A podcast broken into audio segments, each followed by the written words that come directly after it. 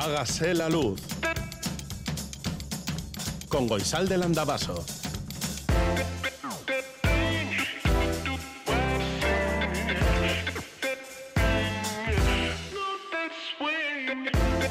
Kaixo, egunon guztio y goizeko zazpiak eta bost minutu dira y gandea da, esto siempre lo digo porque a veces no sé si te pasa, a mí me pasa a menudo, no sé si es domingo o es jueves, pero hoy es domingo. Joseba Urruela, Asir Aparicio y Chus Malo dicen que sí, que es domingo. Así que confirmamos, es domingo. Entre los cuatro que estamos aquí reunidos en la mesa del Estudio 1 de Radio Euskadi en riguroso directo, vamos a pasar contigo, si te apetece, claro, estos próximos minutos en Hágase la Luz. Si quieres decirnos algo, contarnos qué estás haciendo, si te acabas de levantar, te acabas de acostar, si llevas toda la noche despierta, despierto, bueno, pues nos lo puedes hacer saber. 688-840-840 con el 0034 si escribes desde Iparralde. Este es el WhatsApp de Radio Euskadi. El 901 44 0404 es el teléfono de la audiencia y hágase la luz arroba itv.eus es nuestro email. Nota de voz número 30. 16.22 de la tarde. Pues sí, soy la presidenta de la comunidad. Y bueno, a ver, que hay que convocar una reunión para tratar el tema en cuestión. No sé, la vecina ha desaparecido, ya no hay gritos a deshoras, nadie destroza las canciones cantando. ¿Y la gente cree todavía que es un problema? Yo es que creo que la gente tiene pocos problemas si quieren convocar una reunión por esto. No sé, ¿qué decirle al vecino? Tendré que mirar qué dice la legislación comunitaria. Una reunión. Pues no sé, la verdad. Una reunión de comunidad. Quiero darme de baja de ti, tardaré, pero llegará, interpondré, no prosperará. Voy a darme de baja de ti, tocaré las puertas que haya que tocar, falsearé. No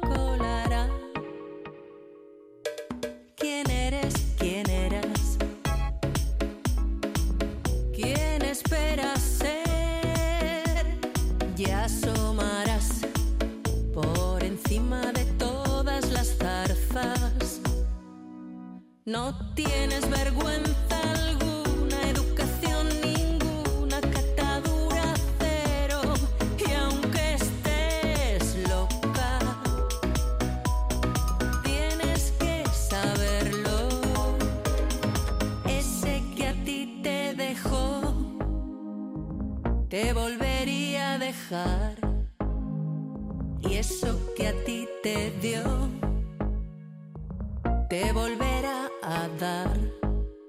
No tienes vergüenza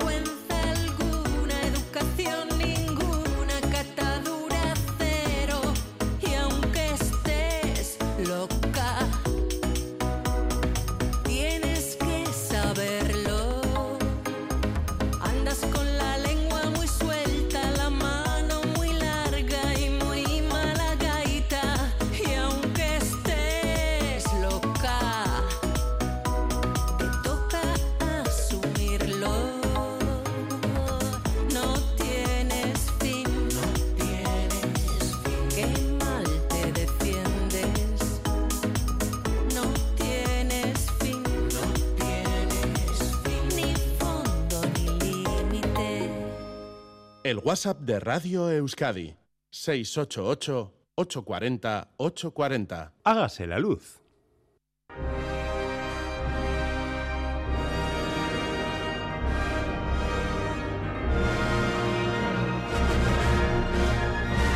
Félix Linares destruye el universo.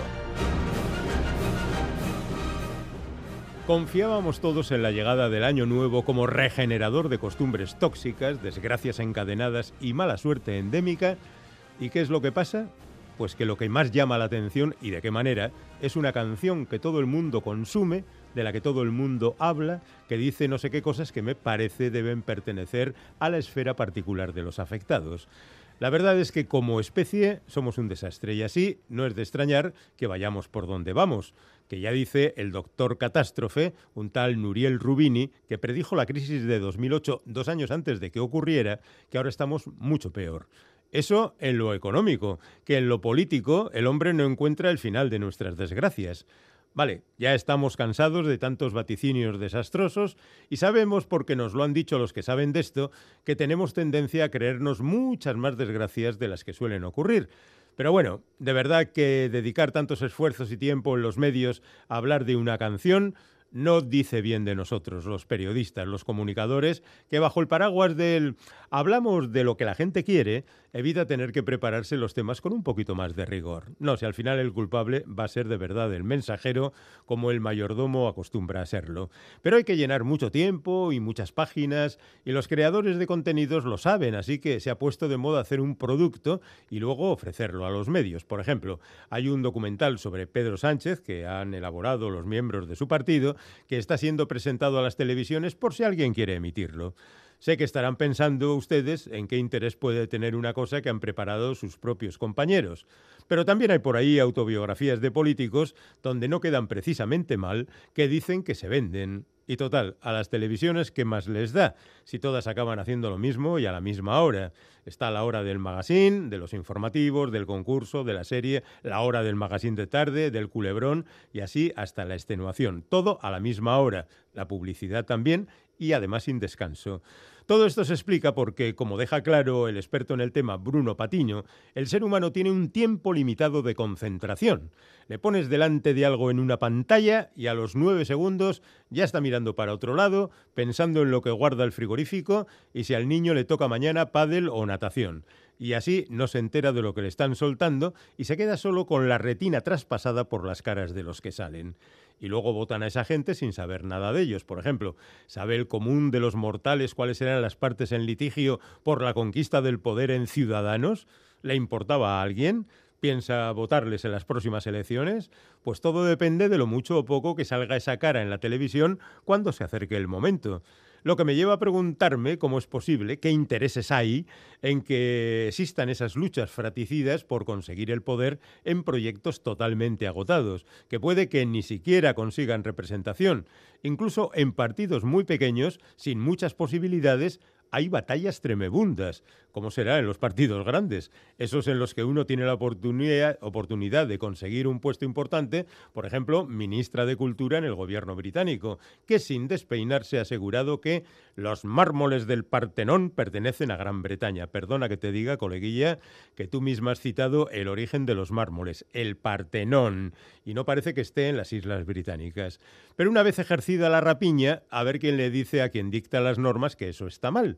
Le ha pasado para bien a Cristiano Ronaldo y a Georgina, que quizá no les interese saberlo, pero yo se lo digo, no tienen sacralizada con una boda su relación sentimental. Y parece que eso en Arabia, donde ahora residen, es pecado. Y en algunos sitios cometer pecado es peor que cometer delito. Vamos, que te juegas la vida. Pero a Ronaldo y a Georgina les han buscado una justificación porque no se debe dejar a las costumbres interferir con la rabiosa modernidad del lugar. Ven, Cristiano y Georgina, gente que no necesita leer cómo hacer que te pasen cosas buenas o encuentra a tu persona vitamina. Los libros que dice una editorial que han sido los más vendidos del año, del año pasado, ¿se entiende? Luego hay otras editoriales que dicen que han sido otros, pero bueno, generalmente los cronistas tiran para casa. Pero si esto es verdad, si esto es lo más vendido, y tengo encima de la mesa un libro titulado Fluir para no sufrir, verdaderamente estamos mal como especie. Y así no es de extrañar que lo que más interese a la humanidad sea una canción y no precisamente de Bob Dylan, que con su premio Nobel y todo, pues aquí se ve ninguneado. Lo que verdaderamente sorprende es que además de tomar venganza, la culpable del timo, digo del tema, que me lío, haya ganado un porrón de dinero gracias a ello y en solo 24 horas. Voy a volver a ver Teléfono Rojo, volamos hacia Moscú, que tiene uno de los mejores finales felices que se conocen. Lo recuerdan, ¿verdad?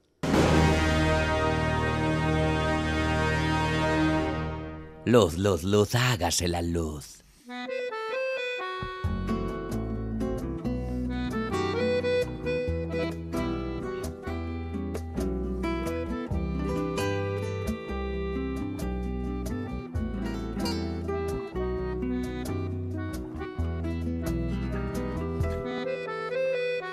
No sé si hay una mejor manera de acabar un año viejo y empezar uno nuevo que bailando. Y es así como solemos acercarnos hasta Oyerar Olaza. Él es doctor en comunicación social, antropólogo, danzari, impulsor y coordinador del portal Danzan.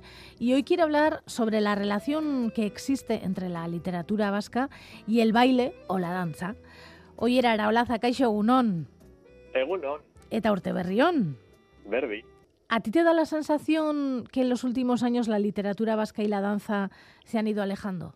No solo la literatura, diría que la cultura vasca en general se ha ido alejando de, de la danza y bueno, ya ampliando, ¿no? diría que incluso la sociedad vasca.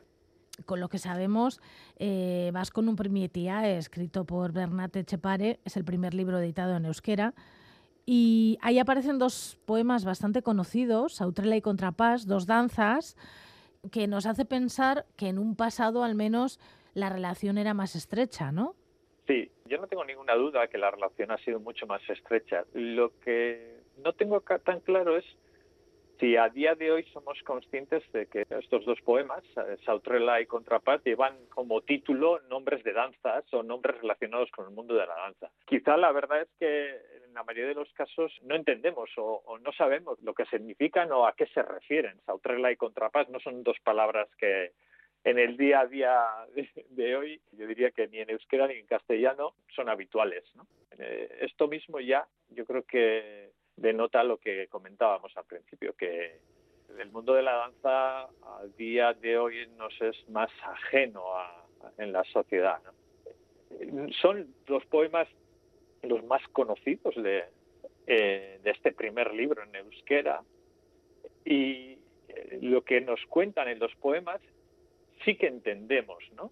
Son dos odas a, podríamos decir que, no sé si al euskera o son dos proclamas, en los dos aparecen proclamas de, de- sacar eh, el euskera a la calle, que viene muy bien con esta idea del libro, de, ser el primer libro en el cual eh, el euskera pues se pone por escrito de, de una forma que, hasta entonces igual no se había tratado, ¿no? Euskara kanpora eta goazen oro dantzara. Eh, A día de hoy igual conocemos más cantado, ¿no? Euskara da kanpora eta goazen oro dantzara de la versión de Oscorri y también en, en el poema Contrapaz, ¿no? Euskara, Euskara jalgiadi plazara. Euskara, Euskara jalgiadi plazara. Y los dos hablan, eh, Sautrela y Contrapaz, en los dos poemas se utiliza la danza como metáfora para poner en danza el euskara, pero son dos nombres muy concretos. Sautrela es un nombre que nos hace referencia al verbo saltar, o sot, o saut, que proviene de- del latín, saltare, ¿no? pero que en, en- francés y, y en castellano antiguo también ha venido a significar no solo lo que ahora entendemos como un salto, ¿no? saltar hacia arriba, pero saltar en, en latín ya significaba bailar, porque lo que es saltar, brincar, elevarnos desde el suelo es lo que muchas veces se ha conocido como, como bailar, a eso se ha denominado bailar. Y concretamente Sautrela está muy unido con Sautarel, o eh, Sautarel es una danza eh, del final del medievo y principios de- del Renacimiento que eh, va a ser muy extendida y muy conocida y que su característica es que es muy saltarina. Y de hecho, en nuestras danzas tenemos eh, danzas que hacen referencia a esta idea de, de saltar. ¿no? En danzas de Guipúzcoa, por ejemplo, tenemos el, el saltocaco zortzikoa, que es el zortziko saltarín. E incluso hay, hay, danzas que se denominan saltarinchoa.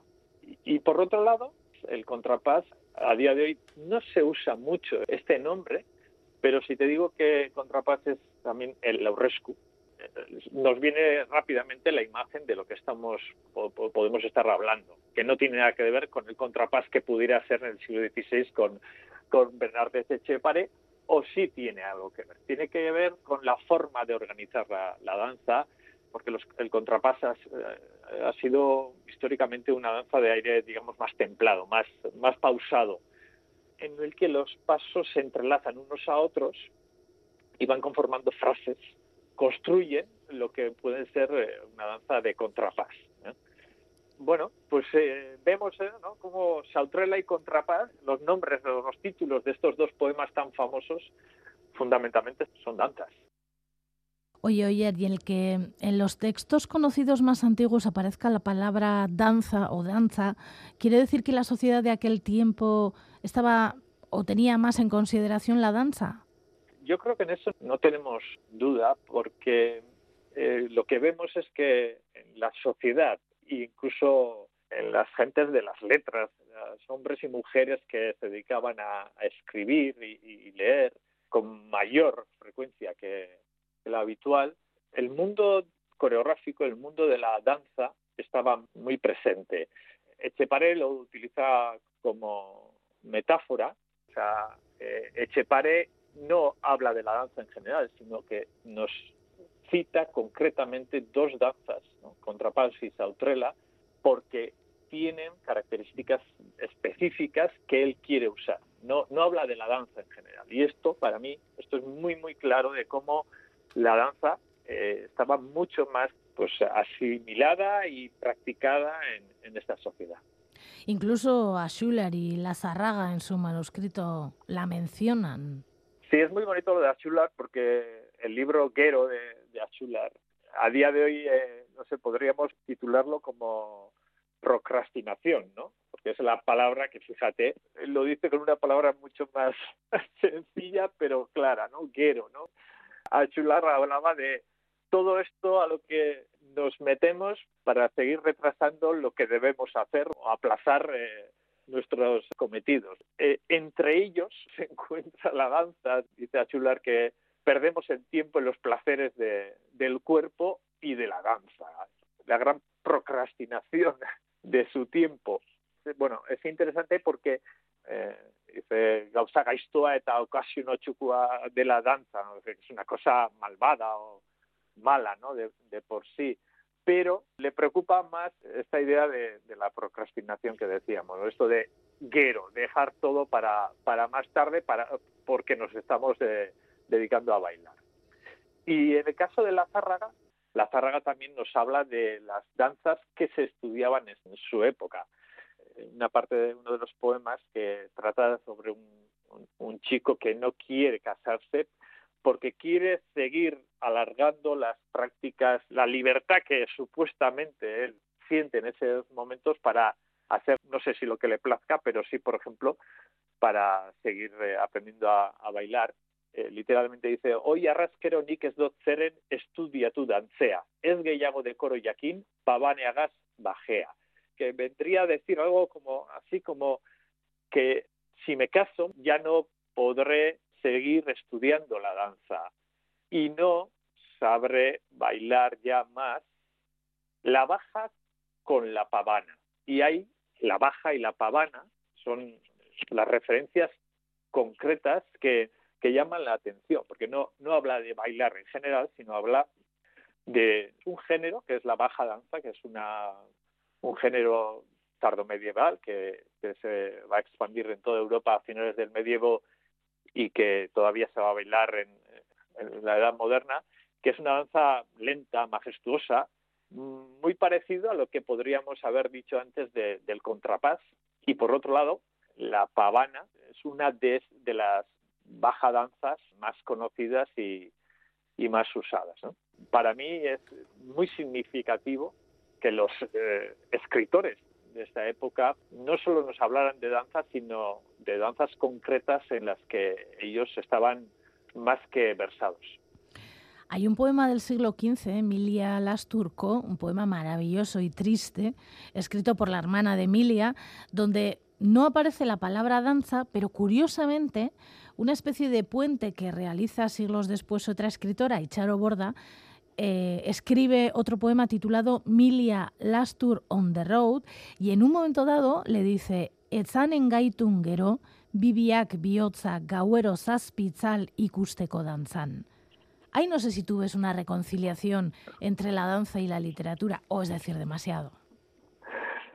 Sí, sí, yo creo que algo hay, y para mí no es casualidad que esta referencia la haga una escritora, una mujer, y de la misma manera que la, la referencia primaria de, de Mila Lasturco también es de, una escritora, ¿no? Lo que no tengo claro es si el uso de la danza como metáfora ahí no sea en un sentido más cercano a la definición de la danza que suele, se suele atribuir a, atribuir a George Bernard Shaw, que dice que la danza es la expresión vertical de un deseo horizontal.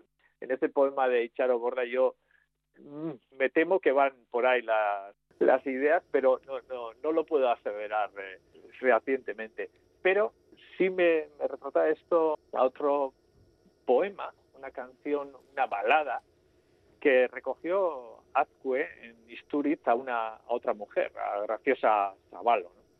y que, bueno, hace algunos años eh, el grupo Irutruku, en unos discos maravillosos, nos puso eh, de nuevo en circulación y nos permitió conocer y disfrutar. Narra la historia de, de Cataliña, no, no, Cataliña, que un día el señor de Mur de Belzum se vio bailar en, la plaza de Isturiz, Cataliña, que era de la casa Aguerre, era quien guiaba la danza, que era la, la aurresculari de esa soca danza que, el señor de Belzum se vio en la plaza y dejó pues totalmente encandilado a, a que se la quiso llevar a casa. En sus comienzos dice, ¿no?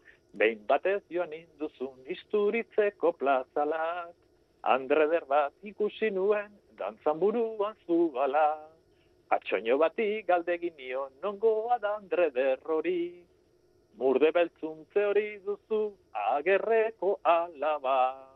Ya me perdonará Rupert y el equipo de Irutruku haber hecho esta avería, pero eh, me parece una canción preciosa y, cuenta una historia bueno trágica y- y dura como muchas de las baladas pero que a su vez eh, pues nos muestra la imagen de, mujeres empoderadas de mujeres que toman la plaza que bailan el aurrescu y que guían la danza ¿no?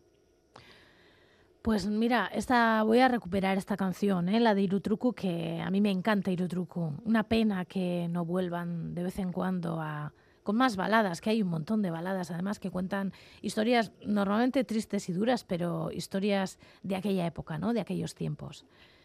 Hoy era Araolaza, hoy hemos disfrutado muchísimo con la danza y con la literatura. Hoy eres que casco benetan. Zuri,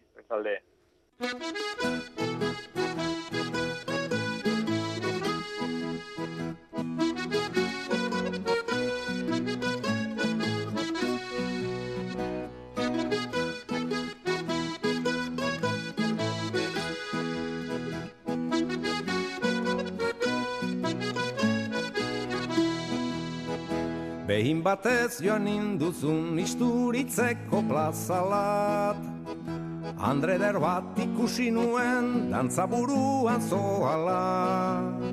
Atsoño bati galdegin nion nongoa da Andreder hori.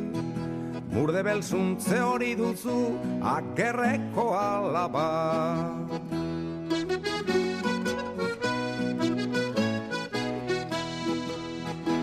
Agerreko anderea hitz bat ezadin ezazu.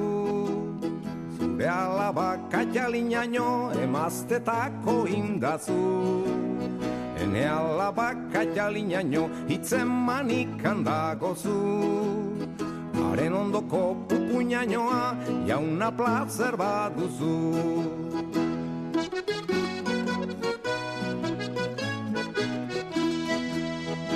Aiei, aiei, penaz eta aiei, aiei, ai dolorez Ei joan behar eta murde beltzuntzen beldurrez.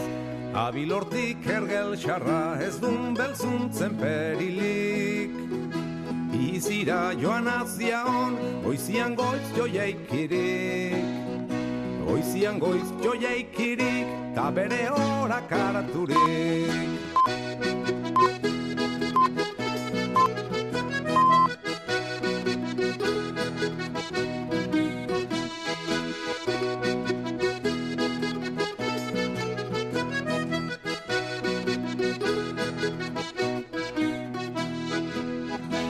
Galina ino noratxoa xixu aurorela bakarrik.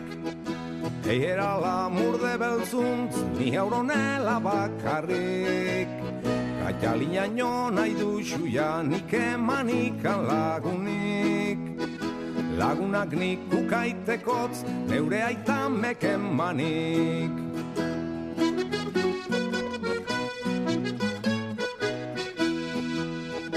Katxalina nio baldin banakin ordutxun eskolatzailea. Paga ere nezaketxu zure eskola saria. En eskolatzailea da herriko jaun bikaria. Ene aita mez pagatuia da en eskola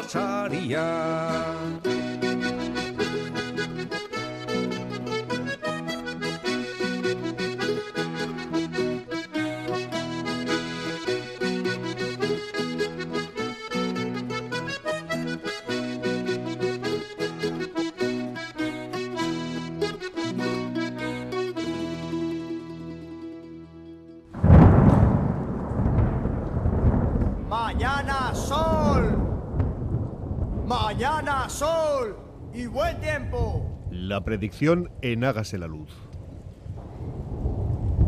Según Euskalmet, este domingo llegará el viento, el viento también, el cambio del tiempo. Llegará un frente frío, de madrugada el viento del suroeste pasará a ser del noroeste y soplará racheado.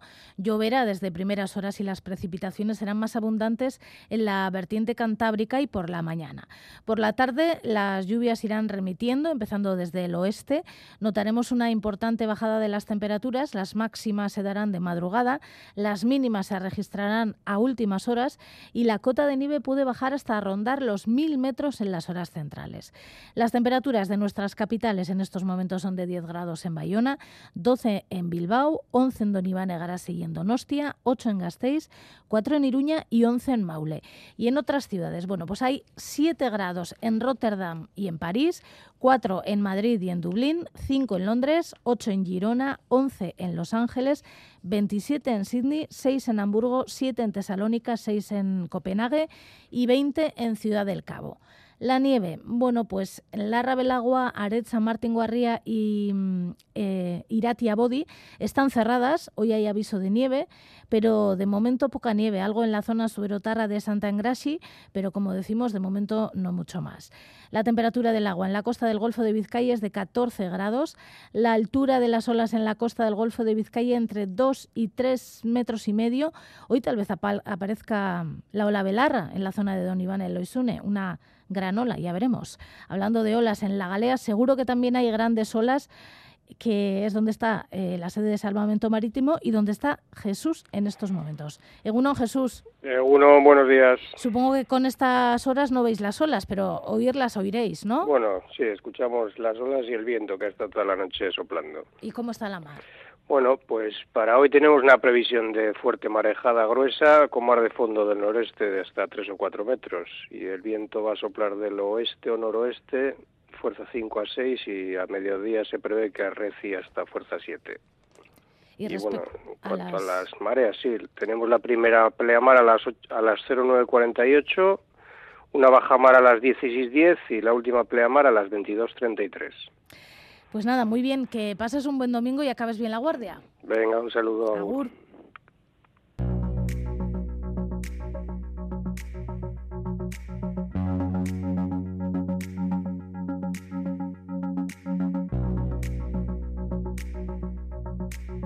Saiatu naiz munduaren argazki soziopoetiko bat egiten. Son palabras de la cantante y escritora Anari Alberdi en Berría.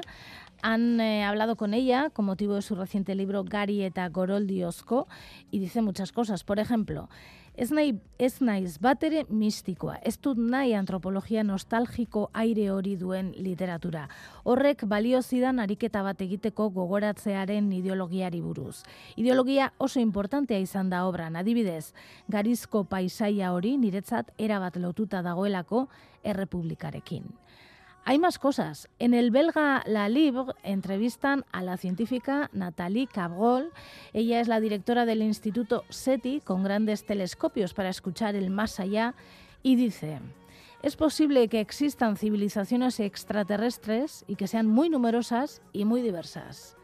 En Infolibre escribe Luis García Montero un artículo titulado Periodismo en redonda, cursiva, corrosiva y dice, no es conveniente que el poder político entre en denuncias y calificaciones que puedan derivar después en una tentación autoritaria contra la libertad de expresión.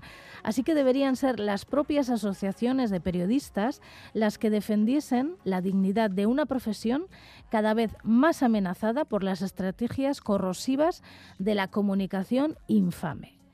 En el catalán Punt Avui han entrevistado al rector de la Universidad Pompeu Fabra, Uriol Amat, que ha utilizado parte de sus respuestas para el titular, bueno, el periódico, evidentemente, y dice, sí que estamos a tiempo, el mundo puede tener solución.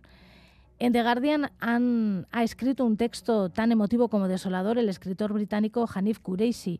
Él estaba de vacaciones con su esposa en Roma, se cayó y se rompió el cuello y está postrado en una silla y es posible que no se pueda levantar y no puede utilizar las manos.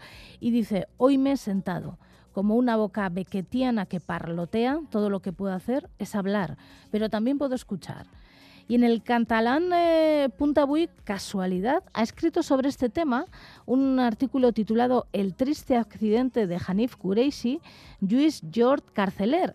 Y dice, Kureishi, que a menudo filtrea con flirt flirtea, qué difícil es esta palabra, flirtea con la autoficción, seguro que sacará provecho literario, pero a un precio demasiado alto.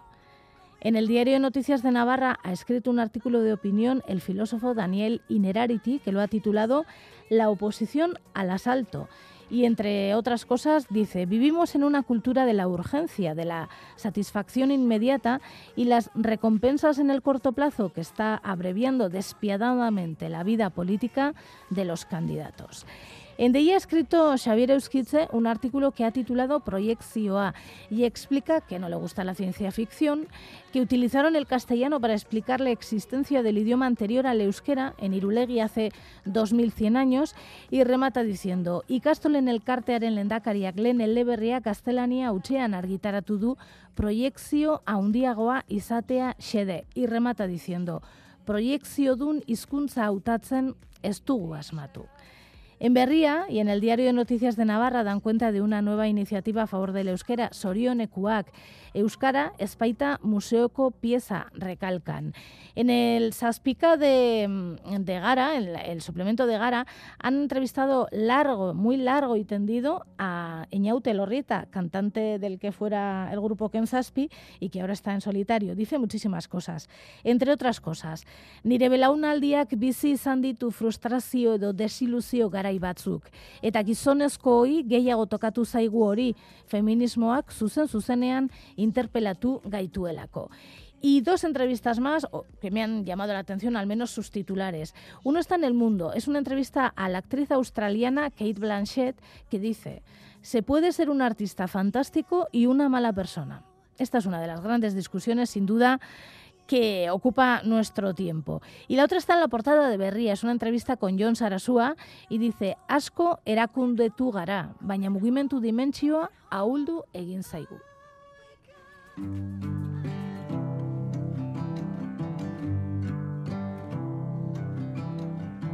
Sometimes I wonder if I'm ever gonna make it home again. It's so far and out of sight. I really need someone to talk to, and nobody else knows how to comfort me tonight. Snow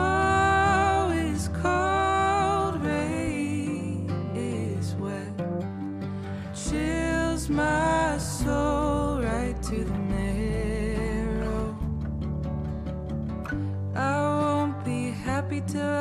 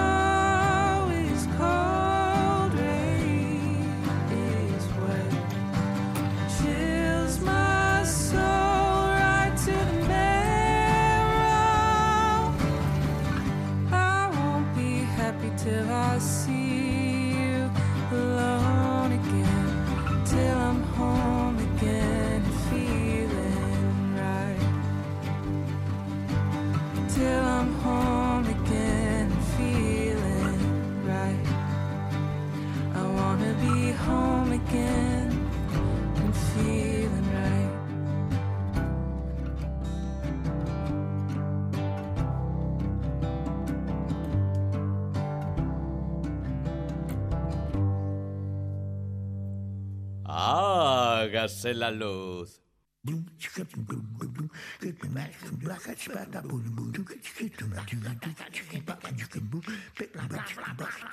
59 segundos. Regulación de la inteligencia artificial, un interrogante. Preguntas, muchas sin respuesta todavía que no se hacía Baltasar Gracián. ¿Y a qué viene esto? Pues porque Antonio Fernández Vicente, profesor de la Universidad de Castilla-La Mancha, acaba de escribir un artículo con siete frases de Gracián que, según él, nos ayudarán a vivir en estos tiempos de IA, bitcoins, NTF y otros asuntos más incomprensibles que la filosofía cuántica. Y claro, busca una Gracián y se queda con dos frases, por aquello de que solo tiene 59 segundos para desarrollar una idea. Primera, si no se sabe, no se vive. Es decir, que no lo fiemos todo a las inteligencias artificiales y aprendamos un pelín. Y la segunda, es pasión de necios la prisa. Elegir el sosiego y la lentitud es darse tiempo para pensar, para profundizar en el mundo de las ideas y de los sentimientos. Es aprovechar los minutos, no acumularlos. En fin, como decía Gracián, lo que se hace deprisa, deprisa se deshace. Contra todo esto titula El Mundo Today. 20 reporteros y 14 unidades móviles se concentran frente al portal de la única persona del mundo que no ha opinado sobre la canción de Shakira. Ah, y Tamara ha vuelto con Íñigo Nieva, después de aquello del metaverso.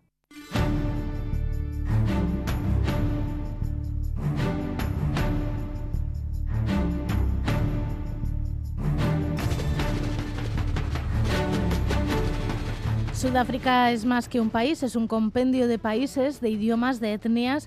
Es una república de 60 millones de habitantes. Probablemente el más universal es Nelson Mandela, un hombre que luchó contra el apartheid, que pasó muchísimos años en la cárcel por ello y que finalmente fue presidente de su país. Pero hay muchas cosas que no sabemos de esta república africana. Por ejemplo, tiene 11 idiomas oficiales, entre los que están el zulú, el afrikaner, el inglés o swazi. ¿Y qué más? Pues para todo esto hablaremos en los próximos minutos con la doctora en Relaciones Internacionales y profesora de Euskal Herriko Unibertsitatea, Irache Perea, que conoce un poco mejor que nosotras Sudáfrica. Irache Perea, Egunon. Egunon. ¿Tú cuánto sabías de Sudáfrica antes de ir y, y con qué te has encontrado cuando has llegado allí? Bueno, pues eh, Sudáfrica efectivamente es eh, un país que bueno que ya me había interesado antes de, haber podido visitarla, ¿no? Es un país que tiene mucho interés para personas que pues que nos interesan las relaciones internacionales y en particular me había interesado el ejemplo histórico de lucha en, en Sudáfrica contra el régimen de apartheid, que fue la forma concreta que tomó allí el colonialismo y la segregación racial, con un sistema que defendía la separación y diferenciación de grupos raciales de manera absolutamente desigual y favoreciendo a la minoría blanca, ¿no? Y que fue legalizado, institucionalizado, y que esta es, eh, de hecho, pues bueno, la particularidad de Sudáfrica, ¿no? A partir de 1948 con el gobierno del Partido Nacional Africano, ¿no? Entonces, y que derivó en leyes que regularon pues todos los ámbitos de la vida, ¿no? Que, eh, educación, sanidad, cultura, ocio, el uso de espacios públicos de infraestructuras, la movilidad, las personas, ¿no? Por tanto, pues la lucha contra todo ese sistema, ¿no? Y ese aparato represivo, ¿no? Que fue necesario para mantenerlo fue eh, larga, costosa y participaron numerosos grupos, ¿no? Organizaciones de todo tipo y en este sentido tiene una gran relevancia, a mí me había interesado, ¿no? Tiene una gran relevancia para el activismo, para el estudio de la movilización social y en particular también además desde una dimensión internacional. Cabe destacar el papel que jugó el Congreso Nacional Africano, pero también otros movimientos diferentes como por ejemplo el Movimiento de Conciencia Negra de Steve Biko, que también ha sido bastante conocido, ¿no? Coaliciones como el Frente Democrático Unido de los 80 o la Federación de Mujeres Sudafricana, ¿no? de los 50, el Congreso de Sindicatos Sudafricanos, el Partido Comunista que han participado luego además también en esa alianza tripartita con el Congreso Nacional Africano. Se adoptaron diferentes fórmulas, estrategias, ¿no?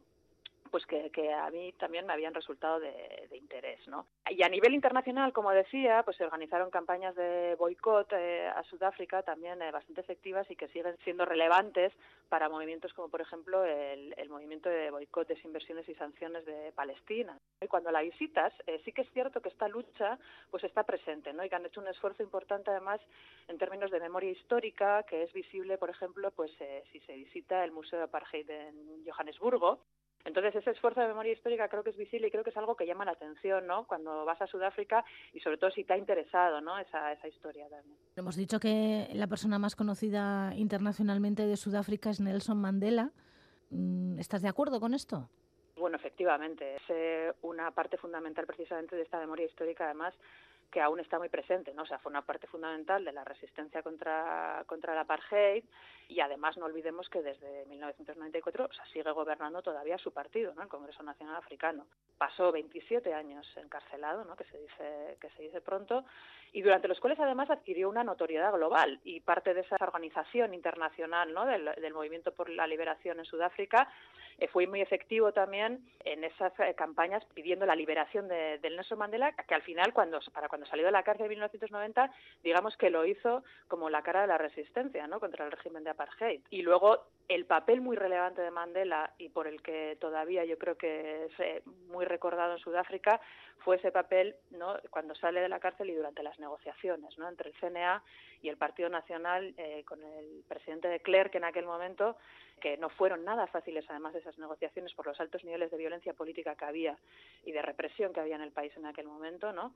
Y entonces ahí es donde jugó yo creo un papel relevante. Luego fue el primer presidente, evidentemente jugó un papel ahí simbólico importante siendo el primer presidente de la Sudáfrica Democrática, ¿no? Desde las elecciones históricas de 1994, pero gobernó durante una legislatura en realidad. Entonces ha dejado un legado yo creo muy importante también en términos de evidentemente la de resistencia, además con todos esos años que pasó encarcelado y en la reconciliación, ¿no?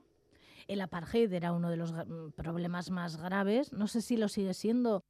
El, bueno, yo diría que, que era el apartheid era, era más que eso, ¿no? Era, era un sistema que en realidad dejaba en la más absoluta inseguridad y vulnerabilidad a la gran mayoría de la población, a la población no blanca. El acta de registro de la población, por ejemplo, de 1950 demandaba el registro de las personas en base a la pertenencia a un grupo racial u otro. Estamos, o sea, de blancos, negros, mestizos, indios o asiáticos. Debías llevar un pase, ¿no? Una especie de pasaporte interno que determinaba, ¿no? Pues eh, qué acceso tenías a infraestructuras, qué movilidad tenías, la prohibición de matrimonio interracial, etcétera, ¿no? Entonces, estos legados, eh, que afectaban también a la distribución de la tierra, a la vivienda, al transporte público, son difíciles de estirpar. Sí que es cierto, a partir de 1994 se produce una liberación política de la población no blanca, es decir, de la mayoría de la población, pero queda poco espacio para una para una transformación económica, ¿no? Esa es tal vez la gran eh, la gran queja, ¿no? que, que hay. Entonces, como decía antes, las negociaciones en ese periodo, a principios de los 90, fueron muy complicadas, ¿no? Y estuvieron determinadas, como decía, por altos niveles de violencia. Entonces, se ha argumentado que realmente el equipo negociador del CNA, y ahí jugó un papel importante, por ejemplo, Thabo Mbeki, que fue el posterior presidente después de, de, Sudáfrica también, pues hizo muchas concesiones, ¿no? Eso se ha argumentado, ¿no? Que tuvo ahí un papel complicado. Entonces, se hicieron logros, sobre todo, ¿no? Durante esos eh, primeros gobiernos del CNA, con provisión y acceso a servicios básicos de la población, ¿no? Eh, construcción de vivienda, acceso a agua, sanidad, etcétera, ¿no? Eh, creció también eh, mucho la clase media entre la población negra, eh, la movilidad social, pero sin embargo Sudáfrica pues se, sigue manteniendo como, como uno de los países más desiguales del mundo, ¿no? Y la población negra además sigue siendo la más afectada. Por eso se habla de la persistencia de un apartheid de clase o de un apartheid económico, ¿no? Eh, eh, cabe señalar además, por cierto, eh, hablaba de esa complicación de las negociaciones, también el CNA heredó una deuda eh, importante, ¿no? Como suele ocurrir con cuando hay gobiernos no tan represivos como fue el régimen de apartheid de Sudáfrica, que invierten tanto en defensa, ¿no? Y en mantener ese sistema además de dominación, pues heredaron una, una deuda externa que también complicó, ¿no? La, la capacidad del CNA para implantar, digamos, la transformación económica que tal vez habría querido, ¿no? Y luego la situación económica actual en, en Sudáfrica ¿no? y el debate político viene muy marcado también por el legado de los gobiernos de Jacob Zuma ¿no? En, entre 2009 y 2018 que se produjo ahí eh, pues un eh, esquema de corrupción ¿no? y una colaboración entre Zuma y la familia Gupta, una familia eh, de empresarios de la India, que se convirtió en un caso de captura del Estado. ¿Y qué importancia tiene este país, Sudáfrica, en la política de todo África, bueno, y en la geopolítica mundial?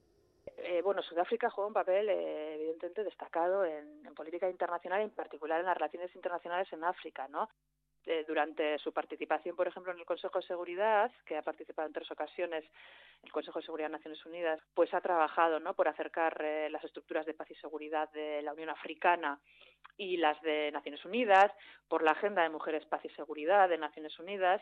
Y luego a nivel internacional, Pues bueno, yo mencionaría, porque tal vez es donde más nos puede aparecer eh, Sudáfrica, su pertenencia al bloque de los BRICS, de este bloque en el que participan eh, Brasil, Rusia, India y China, ¿no? y que posteriormente eh, se integra también Sudáfrica en 2011. Bueno, este bloque es eh, un bloque del que se habla, ¿no? En términos también de contrahegemonía, ¿no? De crear una, de, de tal vez una alternativa a lo que es el orden económico y financiero internacional posterior a la Segunda Guerra Mundial, más dominado, con un papel, pues bueno, por ejemplo, pues China, India, Brasil han hecho esfuerzos porque se cambien las cuotas de decisión en por ejemplo, en el Fondo Monetario Internacional, en el Banco Mundial, donde las, eh, los países eh, occidentales, en particular Estados Unidos, tienen mucha más eh, cuota de decisión de manera desproporcionada, entonces se habla de bueno de una posibilidad de, de, alternativa, ¿no? Crearon también un nuevo banco de desarrollo, aunque también hay un debate entre, pues bueno, si estamos hablando de una alternativa o si estamos hablando de un bloque que en realidad reproduce, ¿no? Las mismas, eh, digamos, dinámicas que, eh, que lo que es el orden económico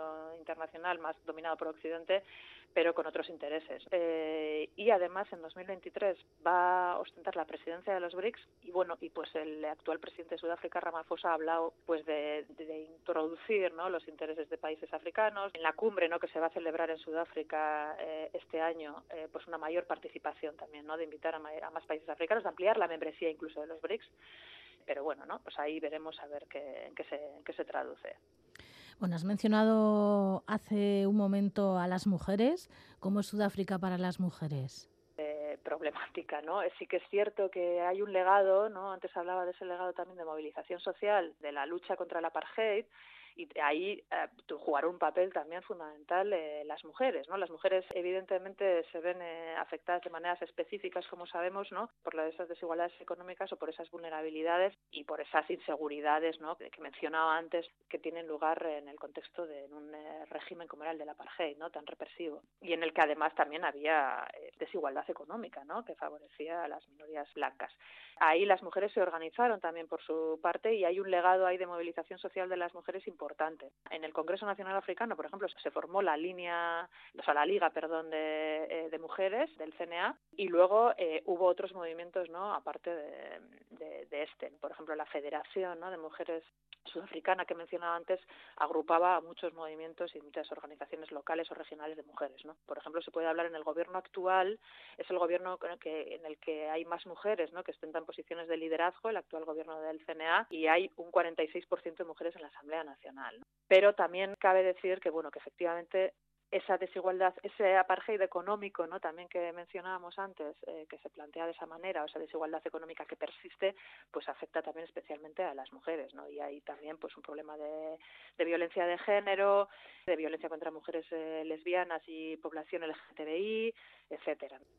Hace una semana reelegían al presidente Cyril o Cyril Ramaphosa sí, le reelegían como, como presidente del CNA, ¿no? Y él, tiene por delante las complicadas elecciones de 2024.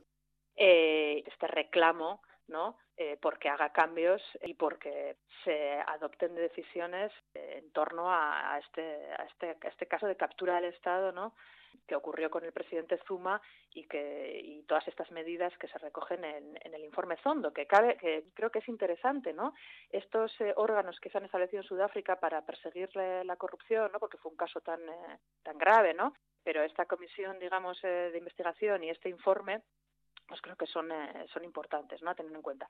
Pero efectivamente, pues ahí se señalaron a personas implicadas que en algunos casos, pues sí que han sido apartadas, pero no en todos.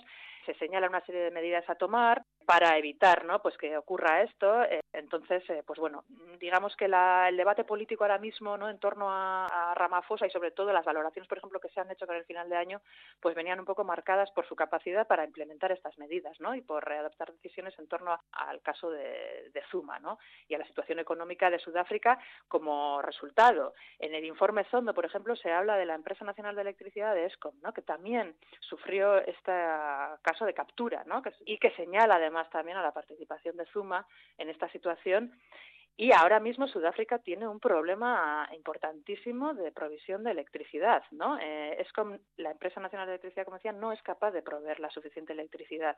Entonces, desde ya desde 2007 en realidad existía un protocolo de cortes de electricidad, pero que se ha agudizado muchísimo en los últimos años. Por ejemplo, igual no funcionan los semáforos, ¿no? Entonces, esto también está evidentemente crea inestabilidad y también va a afectar, ¿no? La capacidad de solucionar problemas tan graves como estos del gobierno de Ramaphosa a su reelección en 2024 y al, al papel que va a jugar en la política sudafricana el CNA. Bueno, pues el año que viene, 2024, eh, tendrán elecciones. Todas las personas mayores de 18 años tienen derecho a voto, ¿no? Afortunadamente sí, Sí. Esperemos que mm, los cambios y los retos que se plantean, pues que sean para bien. Eso es. Ez que rikasko iratxe jarraituko dugu hitz egiten, honetaz Bai. eta beste gauza zenbaitez. Eskerrik asko, zuei. Hágase la luz.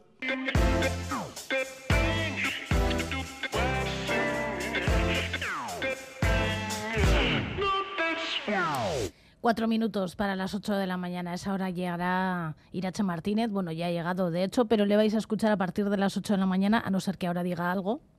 Hola, ¿qué tal, Egunon? Hola, Egunon, ¿no Ya me han escuchado. Ya está aquí. A las 8 de la mañana la información sigue en Radio Euskadi con Irache Martínez. Nosotras volveremos el próximo sábado a eso de las 7 y 5 de la mañana más o menos, después del boletín informativo de las 7. Así que hasta entonces, pues te dejamos con un verso de Irune Basagoiti y una canción de Maite Larburu. Bazterretik ibili eta zaindu maite duzun hori. Agur. Publiko aurreak ekartzen ditu, sarri horren beste epai, gure barrura sartuta biur, daitezkenak noizbait etxai, naiz badakidan parean dela, norbaiten hauena entzun nahi. Usten ebana esan ostean, geratu naz lasai, lasai. Y se hizo la luz.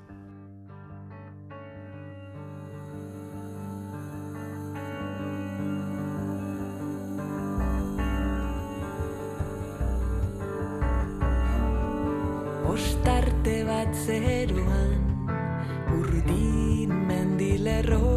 Zelaiak beileki Itzali batekoak. Ilugun erreka Zertan nabil ni hemen bakarti eta Arranguraz beterik Ez da horren simplea Eta bada